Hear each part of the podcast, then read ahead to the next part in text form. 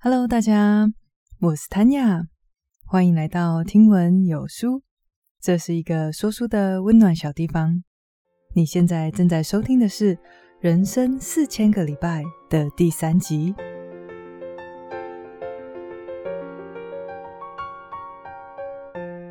今天在荷兰的阿姆斯特丹为大家录制这一集节目。我现在啊，在外站录制节目的时候。都会带我比较旧的这支小麦克风出来录音，不知道大家听得出来跟我平常在家里录有差别吗？这支麦克风应该是我录到第九集左右的时候，我老公买给我的，因为我一开始的时候就想说，诶，不知道我会不会三分钟热度，所以在录前面八集的时候，我根本就没有麦克风，直接就用电脑录音。后来用我老公送的这支麦克风，应该一支大概一千多块，就用了好一阵子，到不知道哪一集我也忘了。我就想说，诶，我做的还蛮有兴趣的，不如就来升级一下我的麦克风好了。然后我就去做了一下功课，最后买了一支，我记得好像是五六千块的麦克风。那当时是在网络上买的，结果送来我有一点惊讶，因为它好笨重哦。而且让我更惊讶的另外一件事情是，我觉得听起来好像没有比这支一千多块的厉害到哪里去诶。不过我后来想一想，原因或许是因为我自己在试听的时候，要么就是用买手机时附的耳机听，或者就是手机放出来直接听。那在这种收听的设备还有喇叭不是太好的情况之下，大概听不太出来用的麦克风有什么差别。不知道现在正在收听的大家，有人是用很厉害的耳机在听，然后听得出来差别吗？如果有的话，一定要跟我分享哦。如果我这支一千多块的麦克风听起来有一点差强人意的话，也可以告诉我，我再来去找找看有没有轻便一点可以带出门，然后品质又更好的麦克风。好。那我们来进入今天的大纲介绍。今天是《人生四千个礼拜》这本书的第三集。今天的概念呢、啊，对我个人也是有非常大的启发哦，可以说是这本书到处都是启发。那今天要分享的内容，主要是要来帮大家破除对于时间的两个迷思。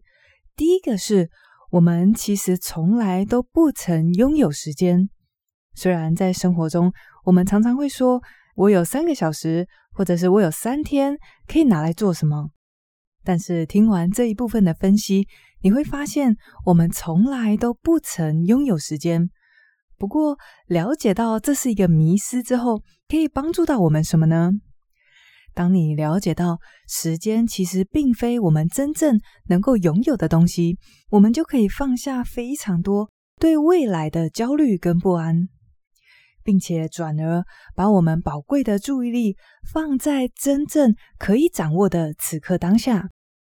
所以，我们不曾拥有时间，是今天要来破除的第一个迷思。那第二个是什么呢？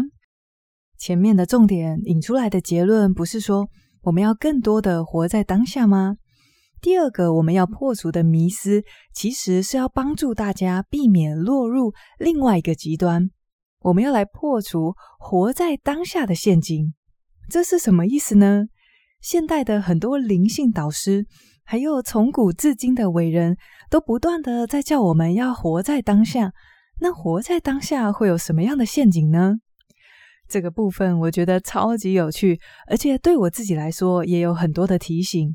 因为我也是那种会刻意的追求要活在当下的人。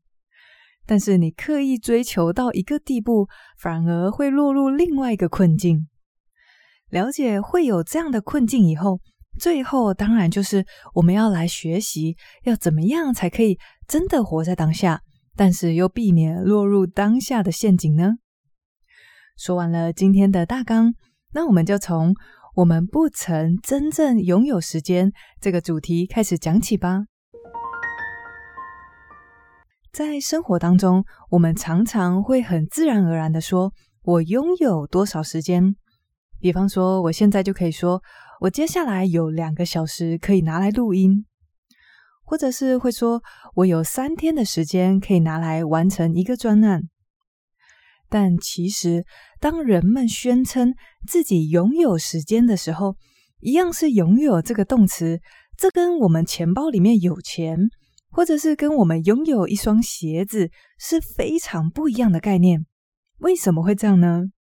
原因是，当我们说自己拥有时间的时候，事实上是我们只是预期拥有而已，随时随地都有可能会杀出一个程咬金来打乱你自以为的拥有。比方说，假设你有一天休假的时候，早上把老大送去才艺班，然后老幺呢，爸爸妈妈今天会带他出去玩。哇，你想说真的是太赞了！今天我要在家里废一天，什么事都不做。此刻的你觉得你拥有这一天可以拿来休息，结果才吃完早餐，你就接到老板打来的 LINE，交代你今天就必须要完成一个紧急的任务，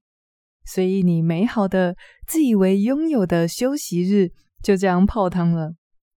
在生活当中有太多太多类似这样的事件，像我在上一集不是有说吗？有一天我本来想要录音。结果楼下的庙在办庙会，铿铿锵锵的吵到我没有办法做事，所以这也是夺走了我原本自以为拥有的几个小时录音时间。因为未来本来就不是我们自己可以掌控的东西。当我们说我拥有时间的时候，事实上只是我们预期拥有而已。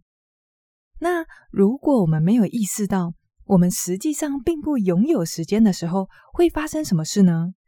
当我们误以为时间都应该理所当然的在自己的掌控之下的时候，如果半路杀出个程咬金，如果事情没有按照自己想要的情况去发展的话，我们就会特别的焦虑，特别的生气。作者在这边举了他自己的家族当做例子，他说他有一个。规划强迫症的家族，他在小时候，家里人去度假的时候，一定会因为太早出门而在机场哭等三个小时，或者是在车站哭等一个小时。然后啊，他现在长大了，如果爸爸妈妈在六月的时候才打电话问他说今年的圣诞节要怎么过，那已经算是比较晚的哦，就是。他的父母亲会非常非常谨慎的规划每一件事情，并且都要提早、提早再提早，以确保每一件事情都能够如预期的发生。所以啊，他们家的人如果跟那种很随性、可以随机应变的人打交道，他们就会很焦虑、杞人忧天，觉得这种人怎么这么不可理喻。作者说，他为此感到特别的困扰。而这个困扰并不是因为爸爸妈妈有规划强迫症，这个困扰是来自于他清楚的知道自己也有这样的症头。像这样对于计划事情非常执着的人，他们所做的一切努力，目的都是为了确保未来发生的事情能够在自己的掌控之中。但是像这样执着于计划的人，他们只会一直处在焦虑的状态。无论你多早抵达机场，无论自己操了多少心，做了多少计划，未来毕竟就是未来，未来的本质就不是在我们可以掌控的范围之内。在这边有一句话特别引起我的注意，他说：“忧虑的本质是什么呢？忧虑的本质就是反复的试图对未来感到安心。”说到这里，我想起之前讲过的那本书，叫做《松绑你的焦虑习惯》。那本书的作者就有帮大家分析到，焦虑的本质有两个元素：第一个是恐惧，第二个是不确定性。人们之所以会感到焦虑，匆匆忙忙的为未来做一大堆的准备，原因就是我们不想要面对这种不确定性。我想要确定自己搭得上飞机。我想要确定现在相爱的另外一半永远都不会离开自己，但是你知道吗？这种不断试图对未来感到安心的尝试，只会让你没完没了的担心而已。今天就算你提前三个小时到了机场，你也是在那边苦等。然后坐上飞机以后呢，你又继续开始担心，那等一下不知道赶不赶得上转机，转机成功了呢，等一下要搭的最后一班高铁，不知道来不来得及。也就是说，未来本来就不是我们能够掌控的东西，所以当我们试图去消除这个不确定性的时候，只会让自己陷入没完没了的焦虑而已。不过，面对未来原本就带有不确定性的这个本质，那是不是意味着我们就不要对未来做任何的计划、任何的打算呢？当然不是这样喽。要帮大家破除自以为拥有时间的这个迷思，绝对不是要跟你说，我们就要消极的任由命运摆布。我们当然还是要做好计划，要存退休金，要早点到机场。只是说，我们不要执着于一定要消除所有的不确定性，在我们做好计划、为自己做好准备的同时，心里面也要知道，不确定性是必然的存在。在面对不确定性的时候，我们有两个心态跟一个尝试可以来做应对。第一个心态就是尽人事，听天命。在我们做好应该要做的准备跟计划以后，面对不确定性的未来，我们可以放宽心，不要执着在一定要出现我自己想要达到的那个结果。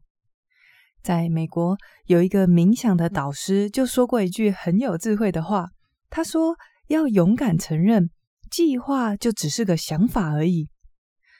那除了尽人事、听天命以外，还有哪一个想法可以帮助我们面对不确定性呢？我觉得还有另外一个非常能够带给人们力量的思维，就是，请你要告诉自己，无论面对什么样的状况，你都有办法处理。如果你内心非常清楚，就算今天计划出了差错，事情没有照着你想要的方向走，就算是如此，我依然可以很好的面对，依然可以很有弹性的做非常好的处置。如果你内心有这样坚定的信念的话，不确定性能够带给你的威胁就大幅减少了。不幸错过飞机了，没关系，我们可以搭下一班。好喜欢好喜欢的另外一半，最后却以分手收场，没关系，我们依然深信自己有获得幸福的能力。要去参加一场超级重要的面试，路上遇到了小车祸。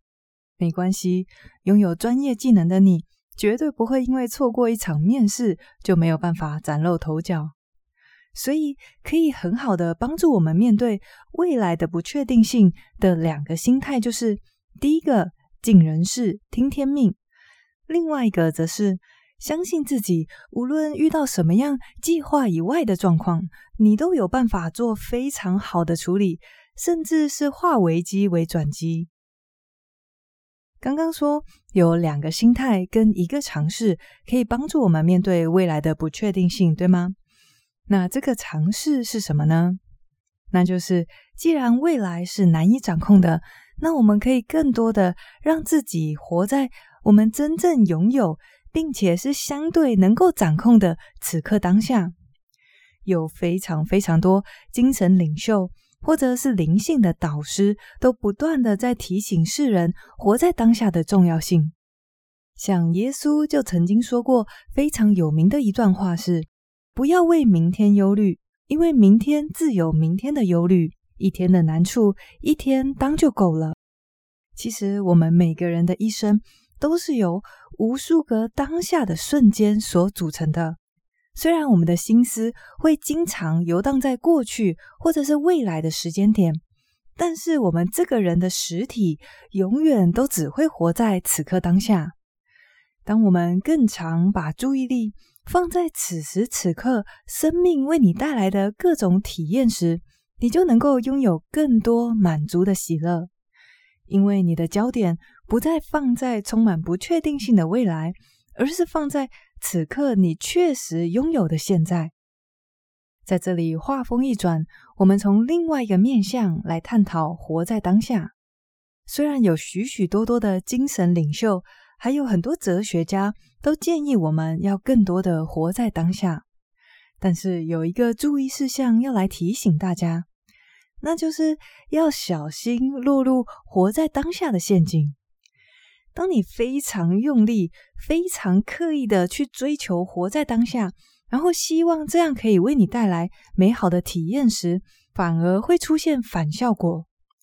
什么样的反效果呢？我们举作者亲身的经验来说，他说他有一次到了位于加拿大非常非常北边的一个迷你小镇。他当时人到那边去的目的是为了采访加拿大跟俄国要抢北极圈下面石油的争议。不过，既然都到了这么特别的地方，那当然不能错过当地特别有名的自然现象，那就是极光啦。在那里的时候，他有连续好几个晚上都逼自己冒着摄氏零下三十几度的气温来到户外。就为了一览极光的绝美景致，不过前面几天都失败了，他只看到黑漆麻乌的云层。到了他离开之前的那个晚上，凌晨两点多的时候，住在他隔壁的情侣敲他的门，把他叫起来。他们兴奋地告诉他，北极光来了。这时候，作者当然就连忙套上好几件大衣，踏进苍穹无边的天空的拥抱之下。此刻映入他眼帘的是，从地平线的一端升起的绿色帷幕，一闪一闪的蔓延在整个天际，一直延伸到另外一端的地平线。他当时就心想：我要好好的享受这场极光大秀，好好的享受此刻当下。但是当他这么想的时候，却有一种非常奇怪的感觉。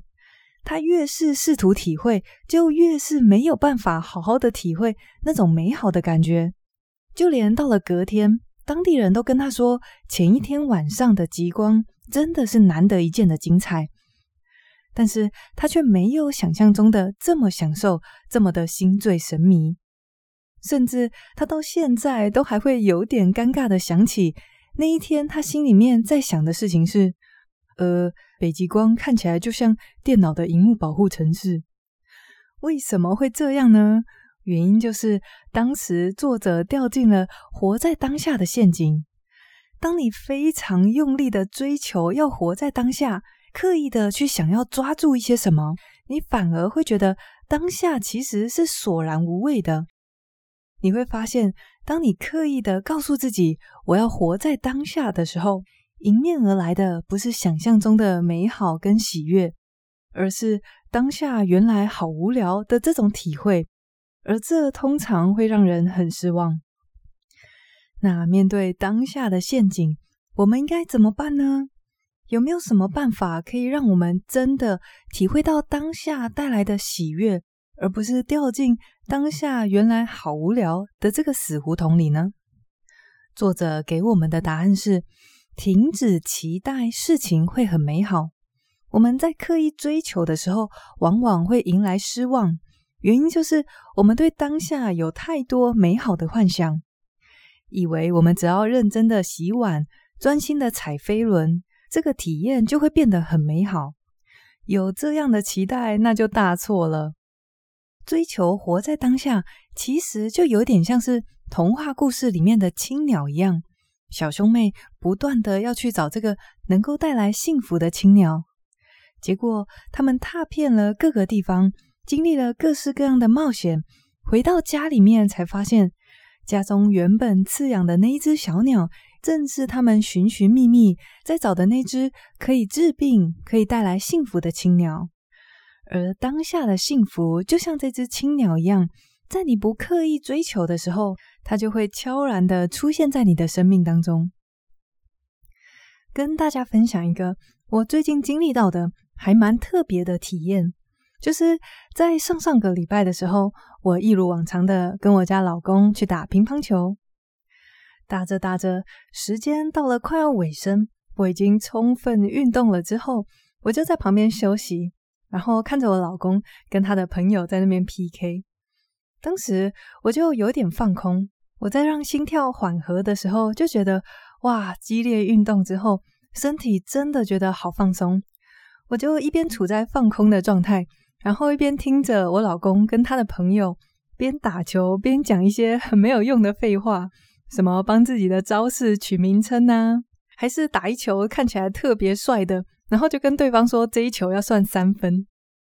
就在那个瞬间，我看着眼前这么平凡的一刻，明明我们每个礼拜都会去到那边打球，但是就在这么平凡无奇的一刻，有一种好深好深的喜悦突然从我的心里面涌出，而且这种喜悦不像是可能你突然中大奖啊，或者是发生了什么好事那种很兴奋的感觉，这种感觉不会让你一下子跳起来手舞足蹈。但是却会让你的嘴角上扬，是一种很祥和的喜悦。当时我就突然意识到，哇，我可以健健康康的跟老公，还有跟我们非常好的朋友在这里运动、打球、说废话，是一件多么值得令人感激的事情。我想到，可能有一天这样子的情景会不复存在，我们可能会搬家。我们可能会因为各种原因没有办法跟这些好朋友聚在一起，我们最终当然也会老去，没有办法像现在一样还可以激烈的运动，尽情消耗体力。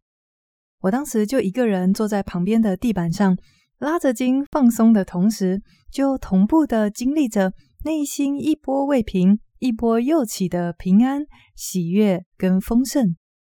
而这样美好正向的体验，绝对不是说你刻意的去追求活在当下所能够达到的。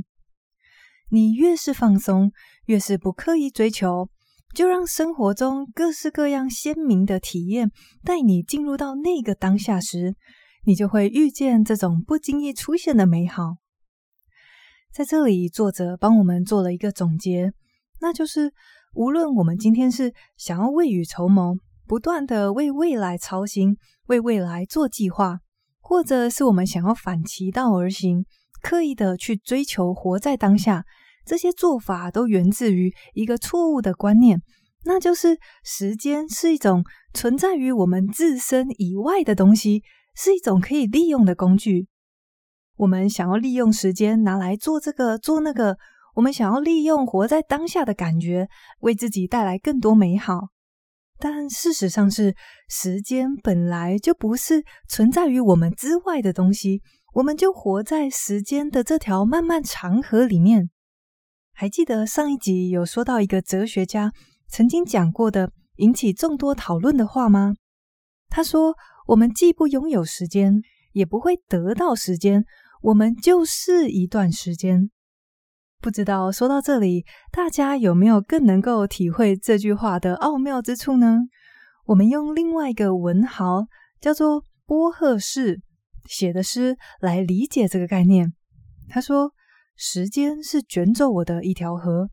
但我就是河；时间是撕碎我的猛虎，但我就是老虎；时间是吞噬我的烈焰，但我就是火。”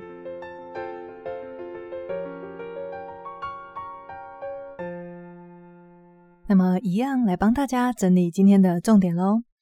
今天是《人生四千个礼拜》这本书的第三集，我们一样在讨论时间。今天这一集主要的目的呢，是要来厘清我们跟时间之间的关系，因为我们大多数人都存在着一些误解，而这种误解会带来很多焦虑跟不安的感觉。那这一集会来帮大家厘清两个迷思。第一个迷思是，其实我们不曾真正拥有时间。当我们说我拥有多少时间的时候，实际上的意思是我预期会拥有这些时间，因为未来原本就是不确定的，你永远都不知道会发生什么事情，直到你真正过完那段时间。所以，如果我们很笃定自己拥有这一段时间可以拿来做什么，结果被其他突如其来的紧急状况给打断的话，就会觉得很焦虑或者是很心烦。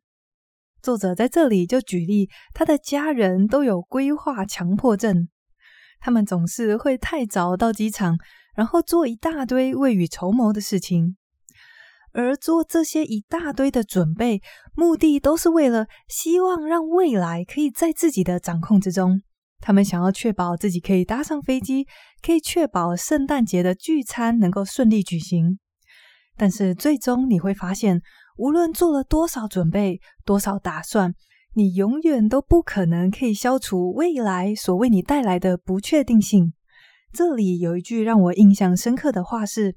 担忧的本质就是你反复的尝试，想要对未来感到安心。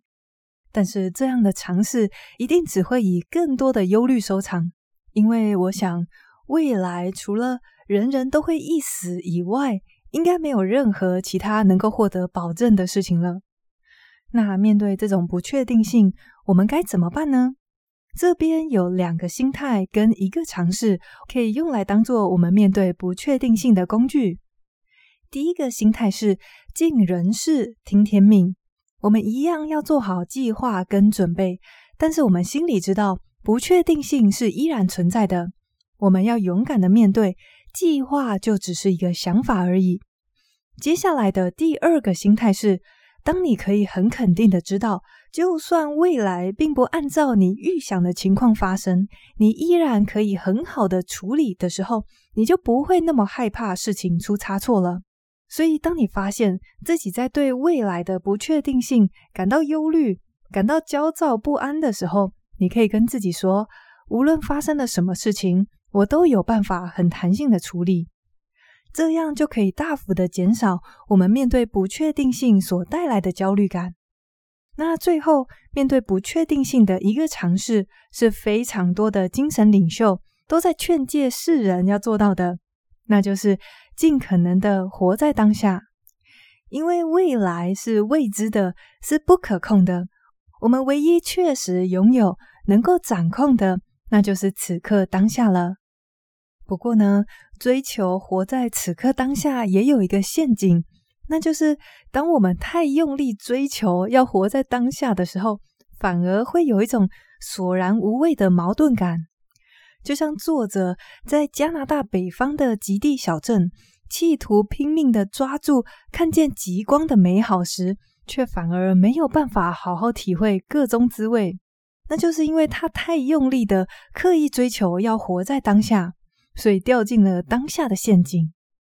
其实我们并不需要刻意的去追求活在当下，因为我们原本就不可能活在当下以外的任何时空。你不在当下。你要去哪呢？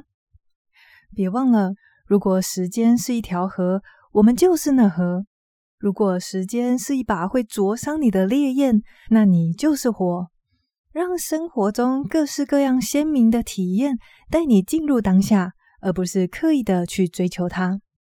就像我在桌球室打完球以后经历到的那种强烈喜悦一样，我并没有刻意追求。我只是单纯的感知到，此刻当下居然这么的美好，这么的珍贵，这么的令人值得感激。